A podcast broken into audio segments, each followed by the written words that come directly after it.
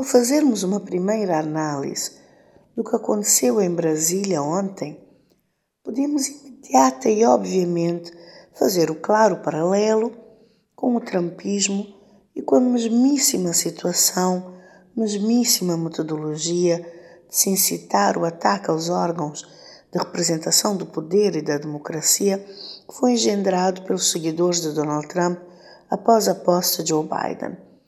As mesmíssimas terminologias, o mesmo modus operandi e nenhuma criatividade ou inovação mas a continuação de uma onda de direita extremista que se diz patriota e justa, retomando o seu Brasil de direito. Brasil bom e decente, sim senhor, sempre apelando à moral e aos bons costumes. A mim o que mais me chamou a atenção é o paralelo que pode também ser traçado principalmente com a questão da branquitude, digamos assim, o entitlement do branco, da pessoa branca que é considerada pessoa de bem na sociedade e que pode realizar tais atos e ainda ousar postar o seu crime nas redes sociais sem qualquer pudor ou medo de responsabilização ou mesmo punição legal. Isto sim chama-me a atenção. O tal povo que invadiu e depredou Brasília, atacou a democracia brasileira e desrespeitou a vontade do verdadeiro povo brasileiro cuja voz se fez ouvir, nas urnas no ano passado, este povo que marchou sobre a Praça dos Três Poderes, ele é branco, é cristão, estudou em escolas respeitadas e usou aparelho nos dentes. Portanto, a polícia é conivente, as forças de segurança pensam duas vezes antes de reprimi-lo violentamente.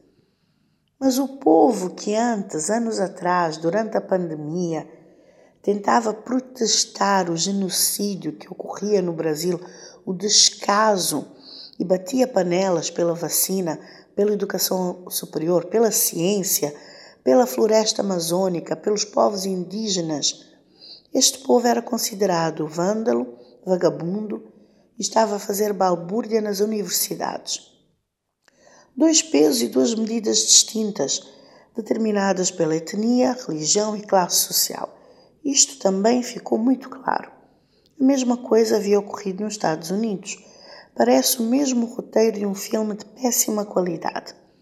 Pensávamos na altura como é que um país onde os negros vivem aterrorizados e são abatidos na estrada numa simples operação stop ou à saída de uma loja pode permitir que terroristas invadam, violentem e façam chacota do Capitólio, por exemplo, em Washington. A diferença era que estes eram brancos. Terroristas são os que têm outra cor, outra etnia, outro credo. Se fosse um negro, estaria morto no relevado antes de alcançar a porta, certamente.